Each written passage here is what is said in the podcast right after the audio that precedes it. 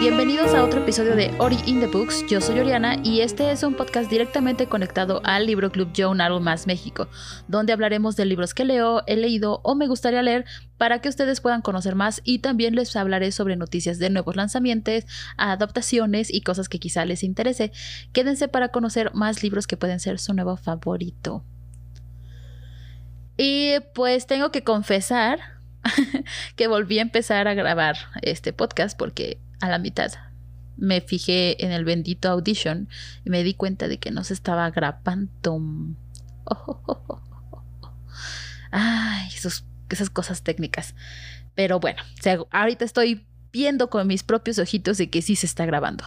Entonces, ok, ok. Bueno, como se han dado cuenta, no me he puesto de acuerdo en qué día realmente publicar así constantemente el podcast. Afortunadamente sí es seguido cada semana, pero todavía no decido un día.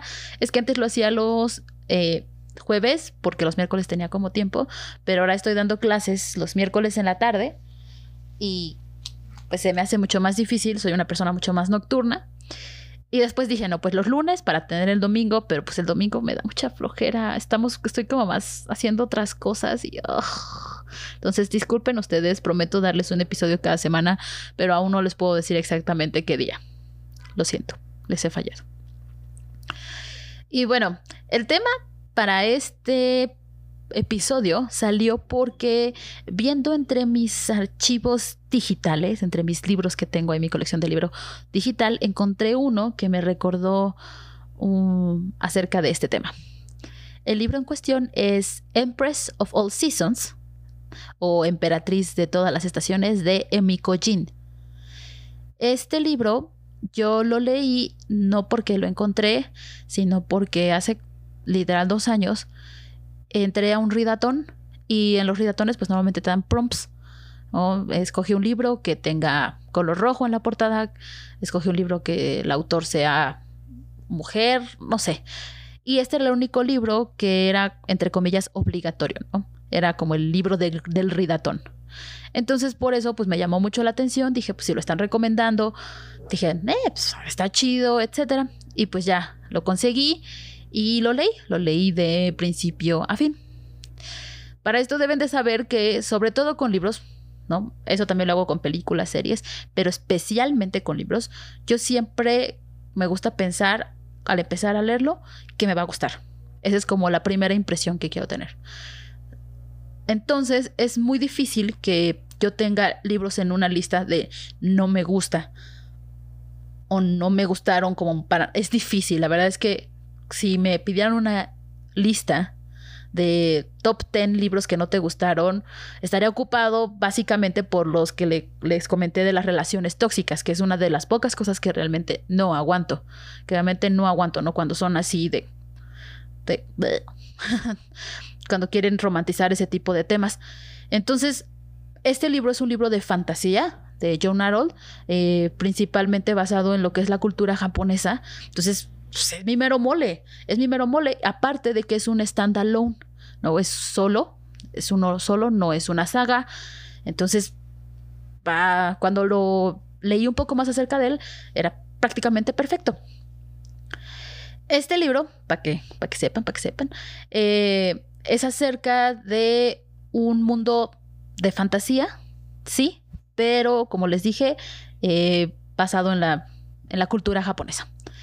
Cada generación una competencia se hace para encontrar a la nueva emperatriz de este lugar, Honoku, y es prácticamente unos juegos del hambre.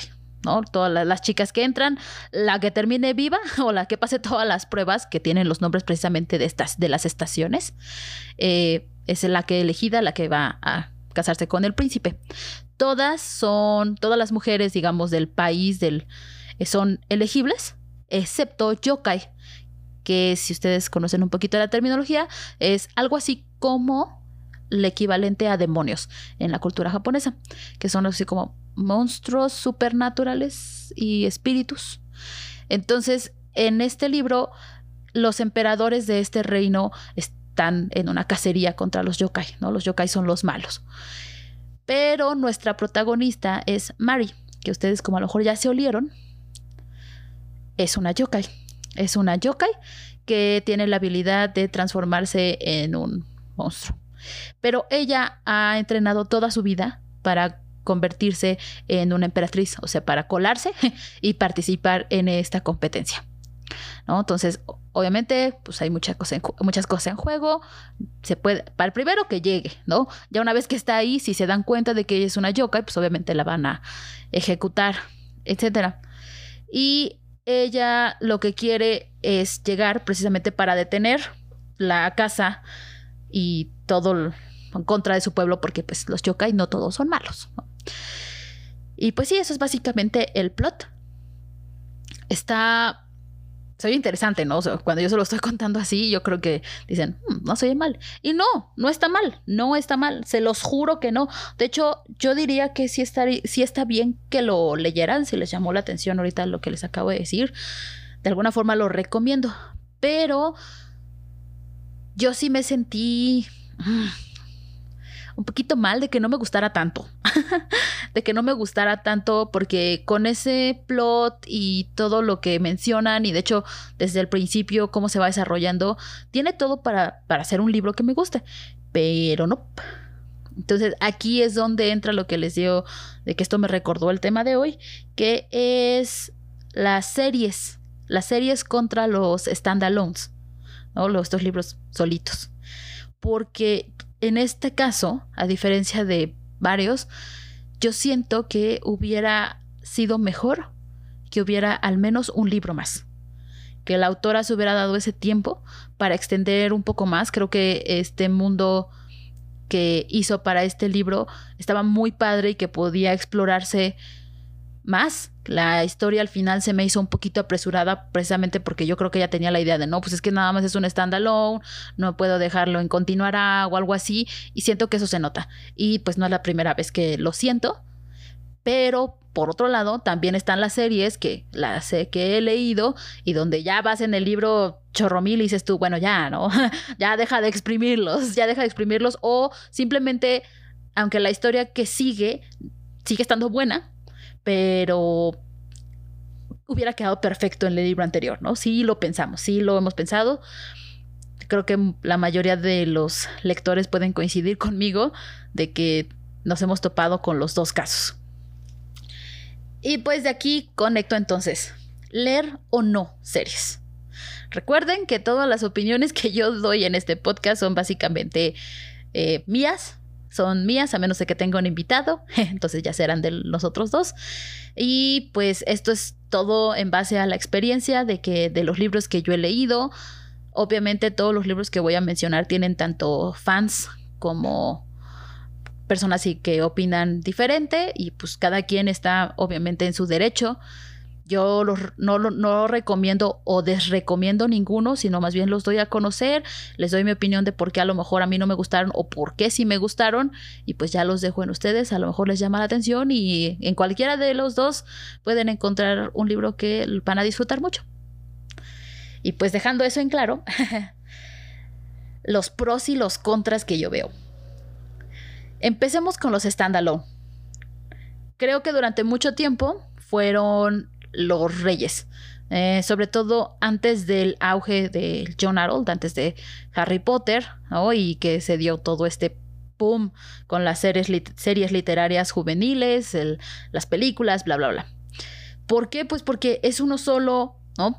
Tienes un principio, tienes un cierre ahí mismo, no tienes que estar ah, esperando año y medio o más para saber qué ocurre, eh, es un poquito más macizo y conciso, por así decirlo. Bueno, a menos de que hablemos de Stephen King o de George Martin, que les encanta hacer los libros larguísimos y gordísimos. Pero al final de cuentas, compras uno y sabes que en ese que ya compraste está todo lo que necesitas, ¿no? No hay que buscar nada más. Entonces yo creo que eso es un pro muy grande. También es más fácil de cargar la mayoría de las veces, es más fácil, no tienes que... Uno, bueno, me ha pasado mucho que estoy, me voy a, no sé, tres, eh, cinco, a cuatro quintos del libro de la saga y voy a salir a algún lado y es así de chun, tengo que cargar el otro, el, el que sigue, porque si lo acabo, me va a quedar ahí como con cara de ¿qué? Y más porque a muchos les gusta quedar ahí en cliffhanger, ¿no? Pero pues esas son cosas mías.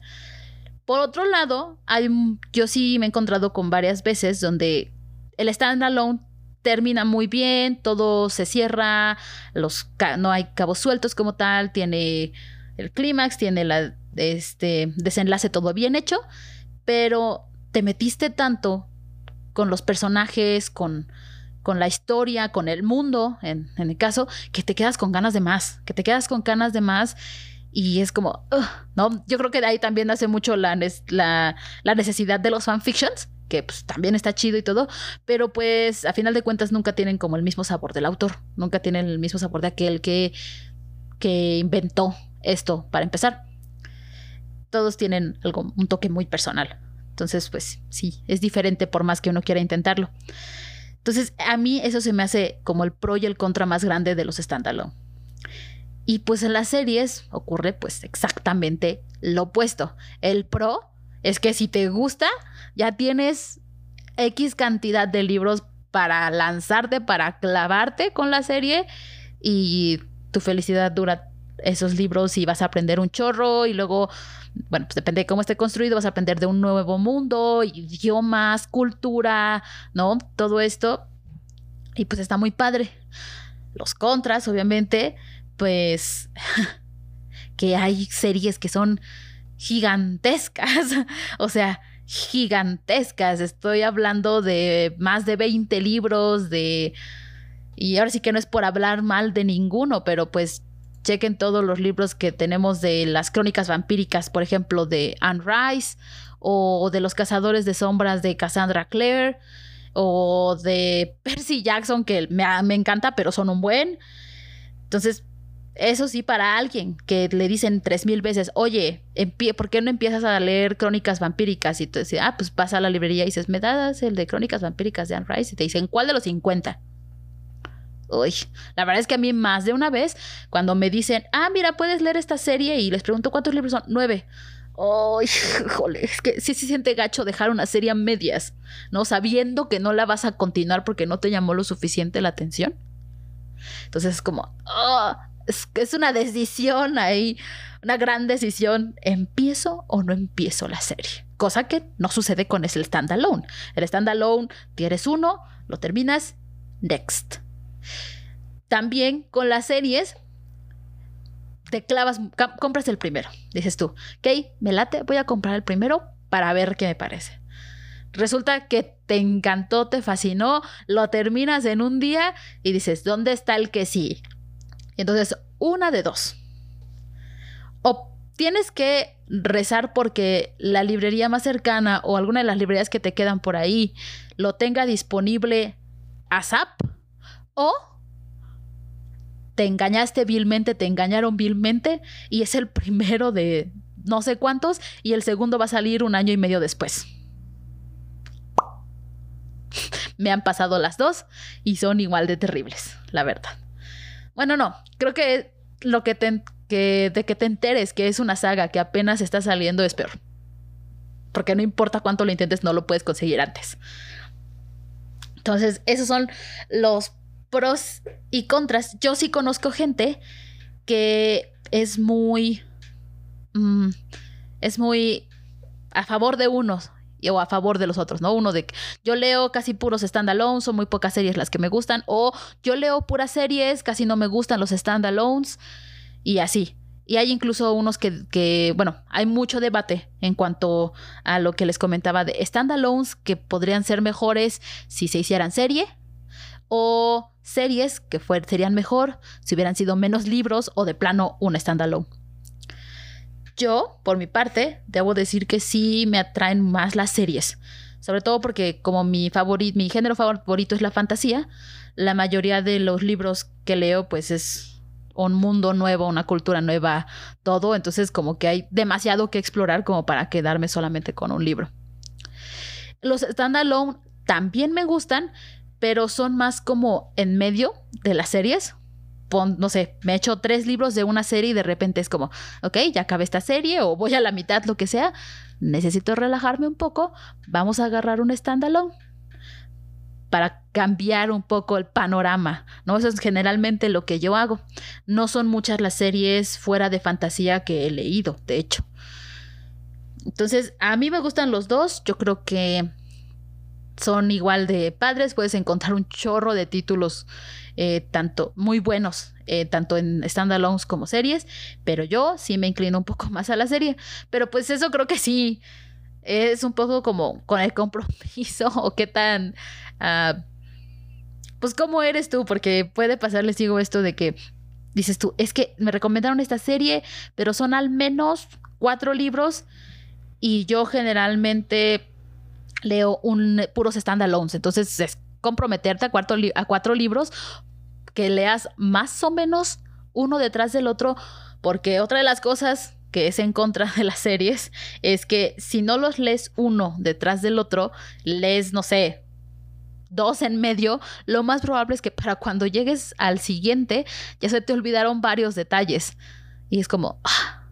Y algo que nos que pasa mucho es que dices tú, híjole, no, ya va a salir el que sigue, pero ya tiene, no sé, siete meses que leí el otro. No, pues hay que releerlo para poder cuando llegue este ya tenerlo fresquecito. Y ahí, en un ciclo interminable, interminable, o ya compraste toda la serie, ahí la tienes y cada vez que te paseas enfrente de, de tus libreros es como, ay, no he leído esa serie. Nada más leí el primero y ya no terminó lo demás. Y otra vez, voy a releerlo para poder tener todo fresco para cuando termine, cuando pase al siguiente libro. Y así, entonces, pues sí se puede volver tedioso. A menos de que neta sea una serie que te encanta, que te súper encanta que pues normalmente cuando eso pasa, pues la lees toda de jalón o como que no pesa tanto, pero no sé, a mí me pasa mucho ese ese ah, necesidad de tenerlo como más fresco para como para hacerle justicia al libro. Creo que es parte también de esto que les digo que yo siempre que empiezo a leer me gusta empezar pensando que me va a gustar. Ok, eso suena redundante. Pero ustedes me entienden, ustedes me entienden. Entonces yo creo que no está bien ah, criticar así de, a ti te gustan puras series, a ti te gustan puros standalones. Es bueno que probemos de todo. es bueno que probemos de todo. Insisto, hay un chorro de cosas bien padres en tanto en serie como en standalone. Yo creo que algo saludable es leer una serie a veces, un standalone a veces y así pues precisamente para que para conocer no cerrarse a las diferentes ideas y pues claro, seguir teniendo un chorro de opciones. Y pues pasando de eso, ahora que ya les comenté mi punto de vista, quería darles recomendaciones precisamente de series y de standalones que a mí me gustan y unas que no me gustan tanto y así para, pero platicarles un poquitito acerca de cada uno para que, pues para que ustedes sepan y ustedes decidan si quieren leerlos o no. Entonces, vamos a empezar con las series. Series que me gustan. La primerita que puse aquí, porque la tengo bien fresca, porque esa es una de las que voy a releer porque va a salir la serie de Shadow and Bone. Ya he platicado un poquito de esta aquí, el que sería Sombra y Hueso de Ali Bardugo sí está ya publicada en español. Eh, los libros no son tan, no fueron tan populares aquí en México que yo haya visto y precisamente no los he visto mucho en español en las librerías aquí, pero los de inglés los puedes encontrar facilísimo en Amazon y en otras plataformas. Eh, para recordar, esta saga es la primera dentro de lo que se le llama el Grishaverse que es este mundo de fantasía que hizo Lee Bardugo, que está un poquito inspirado en la cultura eh, rusa, en la cultura este, checa, por esos lugares muy fríos. Básicamente es, bueno, Shadow and Bone. Les voy a hablar de Shadow and Bone porque la otra saga es Six of Crows o Seis de Cuervo, que es una duología que también está en este mundo, pero es como otra historia aparte. Ojo, porque las dos van a ser eh, en lo que se basa la serie de Netflix. Pero empecemos con una, empecemos con una. En Shadow and Bone tenemos a nuestra principal que es Alina Starkov. En este mundo del Grishaverse es un hagan de cuenta que es un continente grandote, están divididos en diferentes este, países. y estos países, pues, están en tensión, en guerra, un poquito, algunos hay ciertas este, cosas, pero el principal aquí es que hace, hace muchos años que Alina no recuerda, ¿no? Ya era muy chica, hubo un desastre relacionado con lo que son los habitantes más raros de este mundo, que son los Grisha. Los Grisha son humanos, entre comillas, que tienen poderes.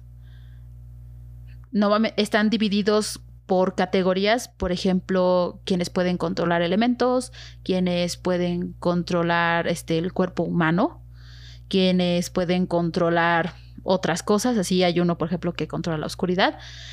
Y pues Alina no es un, empieza, no es un Grisha, pero ella está dentro del ejército de uno de los países, del país, perdón, donde son originarios los Grisha.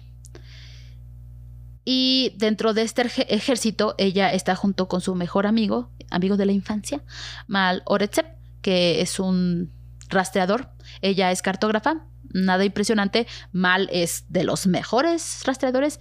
Y como ustedes pueden imaginarse, Alina tiene un crush infinito con Mal. Pero ella es así como bajita, medio desnutrida, eh, muy X, tendrá sentido si leen el libro. Para tener sentido no es solamente como la describe porque sí, así de, ay, y ni ella se daba cuenta que era bonita. No, genuinamente se veía enferma la pobre. La cosa es que hace muchos años el resto de los países le perdió la confianza a los Grisha porque uno se volvió loco y controlaba la oscuridad e hizo una cortada, hagan de cuenta, en el mundo. Hizo una cortada ahí en medio del, del continente y esa cortada se volvió pues obscuridad. Entonces, cuando quieres ir de ciertos lugares a ciertos lugares, tienes que pasar por ahí sí o sí. Y pues es súper peligroso porque adentro de este lugar hay muchas criaturas y pues es muy difícil pasar, se requiere, por ejemplo, un grisha que controle el fuego o grishas que en general defiendan si vas a pasar por ahí y es muy difícil. La cosa es que entonces, desde que pasó eso, eh, ha habido muchas tensiones entre los diferentes países, por eso esto del ejército, y pues todo empieza porque Alina y Mal se dirigen junto con su regimiento a hacer algo, y entonces es la primera vez que los dos van a pasar por esta grieta, y cuando pasan ahí, algo sucede maravilloso. Y no les voy a decir más. Está muy padre. La verdad es que al principio hay partes que debo confesar que se me hacen un poquitito lentas. Alina no es así como ah, de mis protagonistas favoritos. Hay de hecho otros personajes que salen que prefiero. De seis, de seis de cuervos se nota la evolución que ha tenido Lee Bardugo como escritora. Entonces está padre, pero si quieren entender mejor, definitivamente tienen que leer este Sombra y Hueso primero. Entonces, eh, ahorita que va a salir la serie, pues espero mucho ver cómo van a entrelazar las dos historias y cómo va a ser, pues, obviamente las modificaciones que sea que le hagan, cómo la actriz va a presentar a Lina, ¿no? El cómo los actores, actrices van a presentar a otros personajes que me gustan. Entonces, yo sí los recomiendo, si les gusta mucho, así como estos libros de fantasía, que es un mundo completamente nuevo, ¿no? Es cultura, les digo todo esto acerca de la Grisha, es una clasificación. Entonces, está muy padre, hay pues obviamente batallas, drama, tensiones políticas, romance, ¿por qué no? Entonces, eso sí yo lo recomiendo. Otra, otra serie que me gusta, ah, son tres libros, acuérdense, tres libros de, de Sombra y Hueso y dos de Seis de Cuervo. Otra saga que me gusta y de la que de hecho no he hablado mucho aquí porque quería hacerle un episodio especial porque es de mis favoritas como Forever and Ever es La materia oscura de Philip Pullman. Esta saga yo la conocí porque mi papá, cuando yo estaba bien chiquita, me regaló el tercer libro, que es El Catalejo Lacado. Y yo lo leí, medio no le entendí, de repente y fue así como, ok, pero está muy bueno y me super clavé y cuando terminé investigamos y nos dimos cuenta de que era el tercero. Y fue así como, ups, por eso no lo entendí. Ya conseguí los otros dos, me gustaron también un buen y pues han sido de las sagas que he tenido conmigo desde siempre. A lo mejor han escuchado de la película que fue algo así como un fracaso de La Brújula Dorada, donde salió Nicole Kidman, eh, Daniel Craig. Y pues sí, no salió muy bien. Creo que hubo muchos problemas ahí de producción, de publicidad. Y hicieron unos cortes ahí que, híjole, que híjole, híjole. Pero ya hay una serie producida por HBO que está ahorita en transmisión y que dicen que está muy buena. Yo no la he visto porque pobreza. no tengo HBO, pero tengo muchas ganas de conseguirla y de verla porque pues amo esos libros. Y bueno, estos libros son fantasía, pero también algo de ciencia ficción. Eh, estos libros, nuestra protagonista es Lira Belacqua. Lira Belacqua vive en un mundo que, al menos cuando empiezas a leer, es algo así como un Londres, porque te dicen los, los, los este, nombres, ¿no? Londres, ciudades conocidas, que es como un Londres de hace mucho tiempo y de fantasía. Entonces, al principio eso es lo que te queda. Pero en realidad estos libros se meten con física, teoría de cuerdas, la materia oscura, como dice su nombre, y mundos paralelos. Lira Belacqua vive en uno de estos, en uno de estos Londres, donde la normalidad es que todos los humanos lleven con ellos, lleven con ellos un acompañante, algo así como un familiar que se le llama daimonion, que es como el reflejo físico de ellos. Los, daimonions, una vez que las, los humanos pasan la pubertad, eh, toman una forma específica. No, no se puede ser un ave, un zorro, algo así como los patronus, por poner alguna comparación, que reflejan la personalidad y más acerca de, de la persona a la que están atados. Como tal, estos daimonios son muy importantes, ¿no? Por ejemplo, si alguien más toca tu daimonion, eso es como el único tabú que existe, que existe en este, en este mundo. Y si algo, si el daimonion se muere, la persona se queda como, como vegetal. Y si la persona muere, el daimonion sí muere. Entonces es ahí una cosa muy interesante. Pero aquí básicamente Lira es una huérfana que vive en una universidad porque su tío es su único pariente vivo, Lord Asriel, paga a la universidad porque él es un profesor muy prominente ahí para que la tengan. Entonces ella está ahí happymente y de repente un día escucha una conversación porque es súper traviesa la niña. Escucha una conversación donde su tío está pidiendo fondos en la universidad para poder hacer una expedición al norte, porque su objetivo es básicamente construir un puente a un mundo paralelo. Entonces, desde ahí pues sacan a, Lira y es como que estabas escuchando, bla, bla, bla. El tío le consigue que, no más bien, perdón, no, no, no, no, ya me estoy adelantando.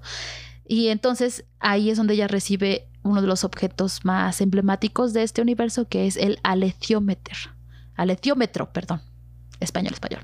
Que es un objeto que misteriosamente, spoiler alert, ciencia, se mueve, las agujas en una serie a través de una serie de dibujos, hagan de cuenta como una brújula con un chorro de dibujitos en el borde. Tiene tres agujas que se van moviendo y que dicen, dicen cosas si sabes leerla.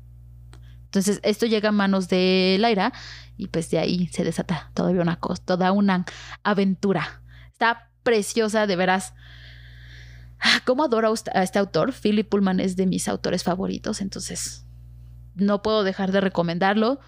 Es un poco más serio de lo que acostumbro, la verdad, pero me encanta, adoro. Todos los personajes este, me gustan, es como, se me hace como muy imaginativo, es cómo va metiendo, cómo va entretejiendo la fantasía con la ciencia y como que se vuelven borrosas esas líneas entre esas dos cosas, me fascina creo que fue una de las cosas con, fue una de las causas por las que me interesé en la ciencia cuando era yo tan chica, porque quería saber qué tanto de esto podía ser real y qué tanto no.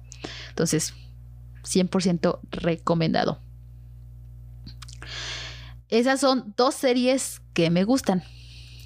Ahora vamos con series que pienso que podrían haber, que deberían haber terminado antes. Solo les voy a decir dos y dos y dos, porque si no aquí nos vamos a estar tres horas o más. Pues en cuanto a esto, esto no es fácil, porque estas series sí me gustaron, me gustó mucho todos los, personajes y eso, pero sí llegamos a un punto en los libros donde si era de, ay, esto era innecesario, ¿no? Como para qué, mejor los hubieras dejado así. Y no porque haya pasado algo malo, sino porque como que ah, casi relleno y no, no sé, como que no me, no me terminó de latir. Y pues de esas dos les puedo decir que una es La Escuela del Bien y el Mal de Soman Chainani. No tiene mucho que fueron publicados bien en español, que fueron traducidos y ya publicados acá. Eh, son tres libros. Y yo cuando leí esos primeros tres libros, ah, sí, no son tres, son cinco, perdón. Es que ahí les va. Yo los primeros tres que salí, cuando yo empecé a, cuando yo encontré esta serie, perdón, habían salido tres y decía que ya estaba completa. Yo dije, uff, me lanzo. ¿No? El primero me encantó, me seguí con el segundo, me seguí con el tercero. Y después resultó que el autor anunció que iba a sacar otro y después otro. Y fue como. Eh... Y pues sí leí el cuarto, pero hijo, no, no, no me latió. Como que ya, como que ya había cerrado todo bien en el tercero. Y ya con el cuarto fue como, y de repente, ¡boom! Todo se fue a la chahuiscle, ¿no? Entonces fue como... Ah", no era como creído creíble para nada. No sé, ya, ya te habías quedado con una idea muy firme de qué había sucedido con los personajes. Y pues no. Ahora, ¿de qué va? Esta saga es igual en un mundo de fantasía, porque saben que eso es lo, lo mío. Y tenemos a dos amigas Sophie y Agatha, que viven en un pueblito a las afueras de un bosque así gigante. Y en ese pueblito tienen la leyenda, entre comillas, de que general, de que siempre, cada año, se roban a la niña más buena y más bonita y a la niña más, y al, perdón, niña o niño más bonito y bueno y a la niña niño más ah, feo y malo. Y en esta ocasión, pues como ustedes adivinaron, fueron Sophie y Agatha. Para esto, por todas estas leyendas, Sophie tenía la idea, ella es, ya saben, el arquetipo. Rubia, ojos azules, súper bonita, familia bien, todo el mundo la adora, todo el mundo la quiere. Es perfecta. Y luego tenemos a Agatha. Cabello negro, no muy agraciada, tiene problemas de autoestima, es hija de la bruja del pueblo, o sea, hace la paria. Entonces ya se imaginarán. Y pues ellas son las elegidas, pero la cosa empieza cuando las envían a sus respectivas escuelas, porque resulta que todo esto es para llevarlas a la escuela del bien o a la escuela del mal. Y Sophie es escogida para ir a la escuela del mal y Agatha a la escuela del bien. Ahí tenemos ya el título de la saga. Y pues sí, esto es básicamente como en estas escuelas entrenan y educan a los próximos príncipes y princesas de todos estos reinos que podemos ver en los cuentos de hadas y a los villanos a las brujas, a los monstruos. Entonces, en la escuela del bien podemos encontrar, no sé, a los príncipes, princesas, hijos de, de nobles, eh, líneas de sangre azul, etc. Y en la escuela del mal... Ay, las motos. Y en la escuela del mal podemos encontrar a hijas de brujas, a trolls, a duendes, todo lo que se necesite para un villano. Y así los entrenan. Pero por supuesto, como Sophie terminó en la del mal y Agatha terminó en la del bien, Sophie lo primero dice, no, esto es un error. ¿Cómo es posible que yo, la preciosa, hermosa, amabilísima Sophie, termine en la escuela del mal y Agatha, la fea, la hija de la bruja, está en la escuela del bien? Entonces, quieren recuperar, porque hasta Agatha también dice, ok, no, algo está mal aquí, yo debería estar del otro lado, Sophie debería de estar aquí. Empiezan ahí a hacer un chorro de cosas, empiezan a descubrir más de ellas mismas, conocen a otros personajes. Entonces, la verdad, muy recomendado, pero léanse primero los primeros tres y ya después deciden si quieren continuar más allá de esos. Yo me prefiero quedar con esos primeros que salieron y ya ah, no me cierro completamente a leer los otros dos en el futuro. Al otro más bien, el último que me faltó, pero no lo veo muy probable. No lo veo muy probable. Y otra serie que me duele en mi cocorito decir esto, que yo siento que ya debería de haber terminado, es Artemis Fowl de Ewin Colfer. Y no, no estoy hablando por el fiasco de la película del año pasado, eso es otra cosa aparte. Estos libros fueron parte de los que también conocí gracias a mi padre, que me dio también igual cuando estaba en la primaria, imagínense. no vamos a hablar de hace cuánto fue eso, pero me encantó.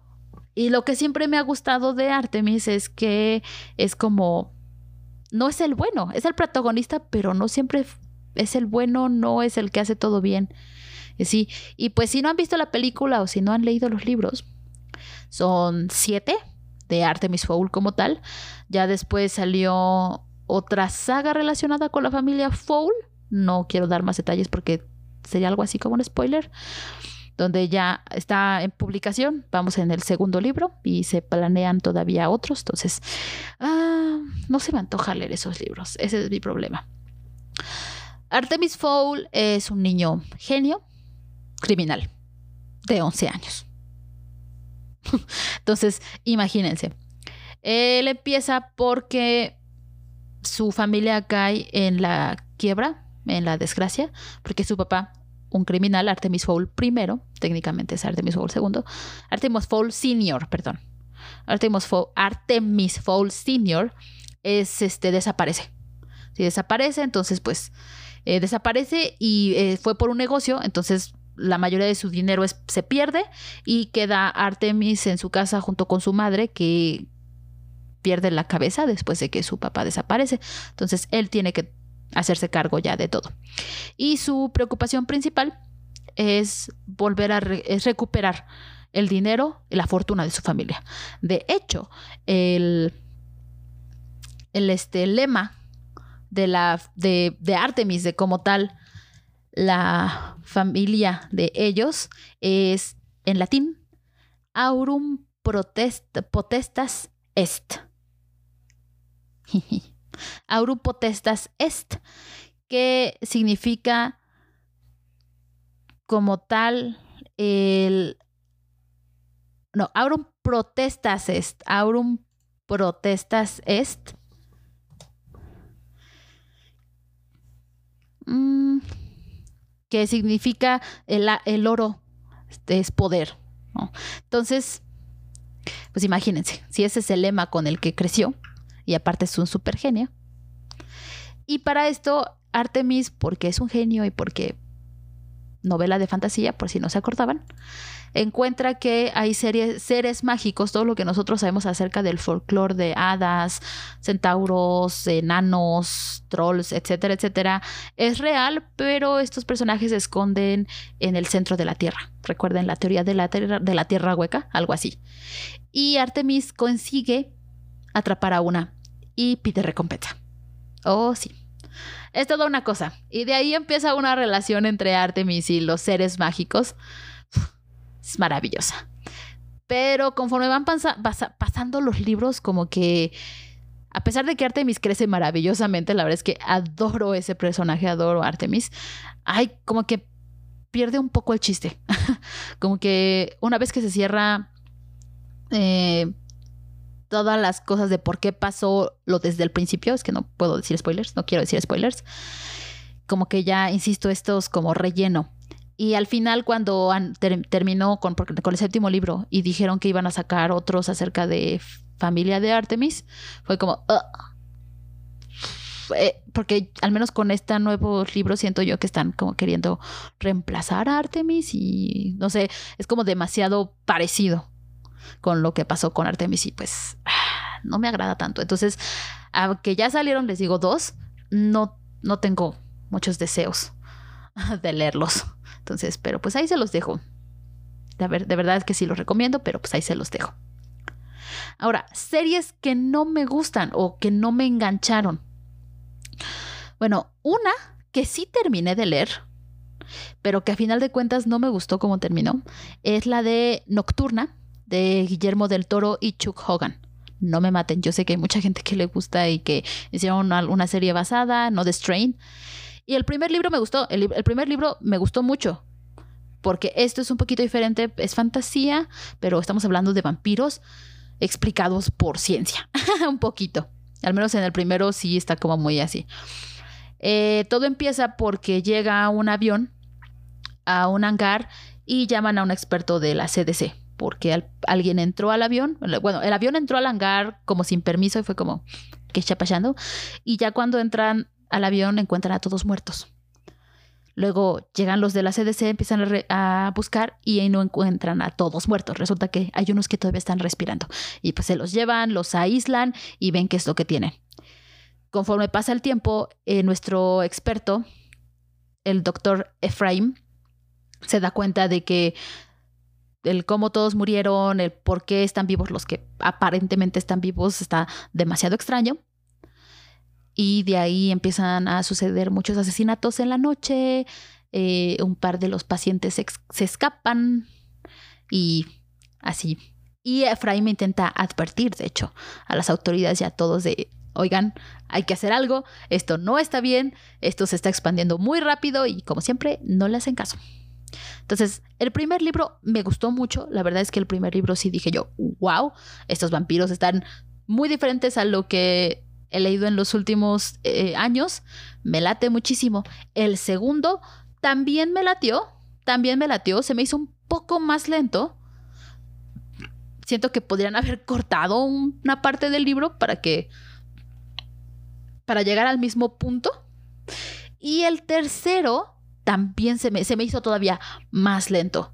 O sea, si el objetivo era, o sea, así como, así como terminó, creo que podrían haber sido más concisos, podrían haber, agregado incluso detalle a otras partes sin tener que hacer estas escenas que se vuelven un poco tediosas, descriptivas, pero demasiado seguido, ¿no? O sea, te describen un cuarto, algo pasa en ese cuarto y otra vez te describen el cuarto.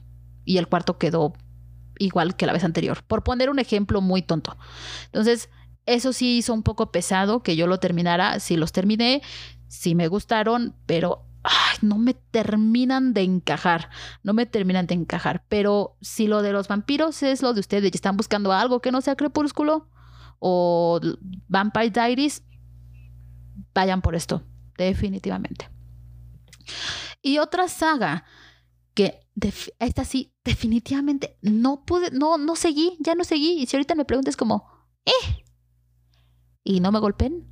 Cazadores de sombras de Cassandra Clare. Uy, no. Conozco tantas personas que les encanta esta saga. Siento que me van a matar.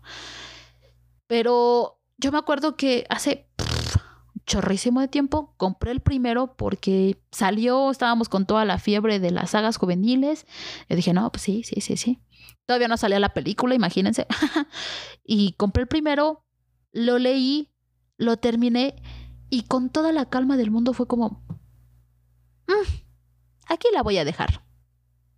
Y ya, desde aquel entonces no he hecho ningún esfuerzo para comprar el que sigue, para ver la serie siquiera, porque vi la película, eh, Super X, nunca juzgo el libro por la película, pero por ejemplo la serie, yo me acuerdo que mi papá la empezó a ver y me dijo que estaba buena, como que 50 y 50.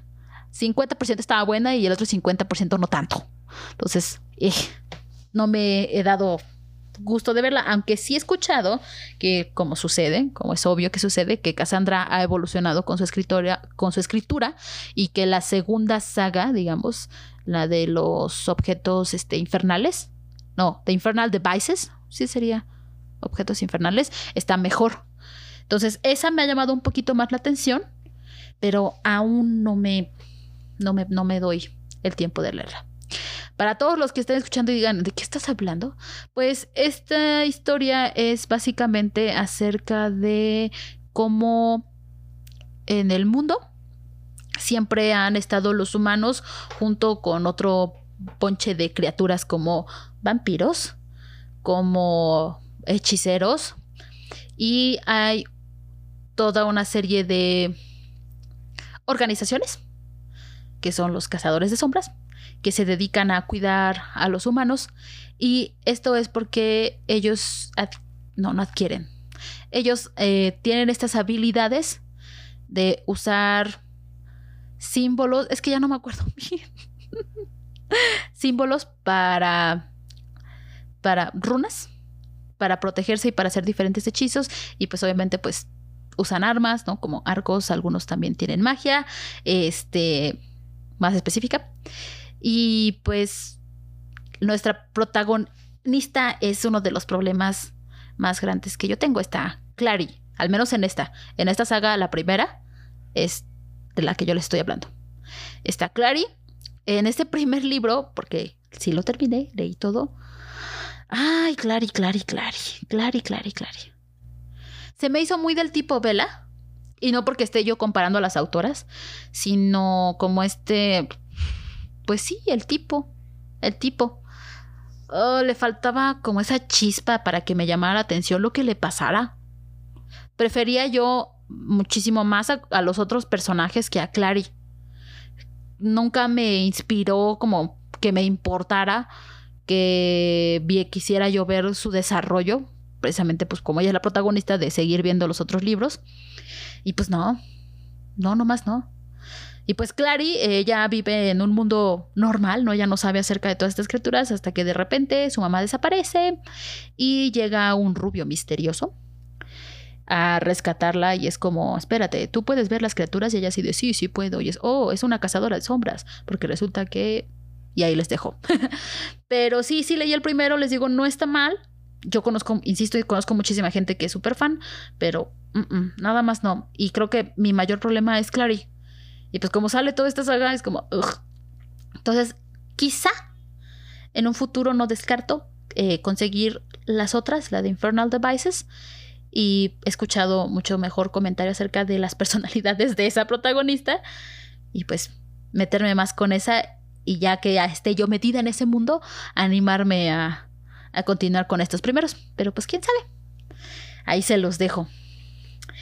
Y ya para terminar les voy a decir que les voy a recomendar un par de stand-alones.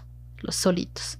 De stand-alones, yo les yo, unos de los que les puedo decir que son de los que más me han gustado y que no he hablado de aquí, es Stardust, de Neil Gaiman. ¿Se han visto la película? Híjole, la película está bien, pero ese libro está escrito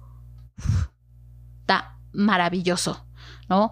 Fantasía, un chico que hace un viaje inesperado, eh, una estrella que cae del cielo, chico encuentra estrella, empiezan a viajar juntos, está bellísimo, neta. Ni siquiera la historia no es así como, uy, súper imaginativa, nueva, nada que hayas visto antes, pero la escritura, yo de Neil Gaiman lo que siempre digo es la escritura, está escrito bellísimo. Y otro que me gustó muchísimo y que no he visto que hablen tanto es el de Tiger, Tiger Lily de Jodie Lynn Anderson. Ese sí no lo he visto en español. Ese lo conseguí solamente en digital en inglés, pero está bien padre. Es acerca, como ustedes adivinaron, de Tiger Lily, la que sale en Peter Pan. ¿No? Esta chica, por favor, no piensen en la que salió en la de Pan con este Hugh Jackman. whitewashing. No, está preciosísimo, súper sentimental. Me acuerdo que lo terminé llorando. Un ugly crying por ahí, pero fue bonito. Fue como, esto es precioso. Y pues es básicamente eso, ¿no? Como Tear Lily desde el principio se encuentra con Peter Pan, ¿no? Cuando Peter Pan llega al mundo de nunca jamás, cómo crece, cómo es más, sabemos muchísimo más acerca de la tribu, de donde está, de esta tigre, tigrilla, donde está tigrilla y cómo también se entrelaza cuando ya como tal el cuento que conocemos de Peter Pan, ¿no? Que llegan los Darling Y pues el final que les digo es triste, pero está bien bonito, está bien bonito, de veras, si pueden encontrarlo. Si me mandan un mensaje, yo se los puedo pasar en digital en inglés. Pero está precioso, de veras, está hermosísimo. Está, eh, con este, esta autora me ganó. Yo dije, no, master. Me encantó, me encantó cómo está escrito todo, todo, todo, todo, toda la historia. Está bellísimo. Y ya nada más para terminar eh, unos stand-alones que no me gustaron tanto. Ya les había dicho, el Empress of All Seasons de Emiko Jin. Y otro que yo también he escuchado que gente ya me había recomendado antes, un final perfecto de John Katzenbach. Sí, John Katzenbach del psicoanalista.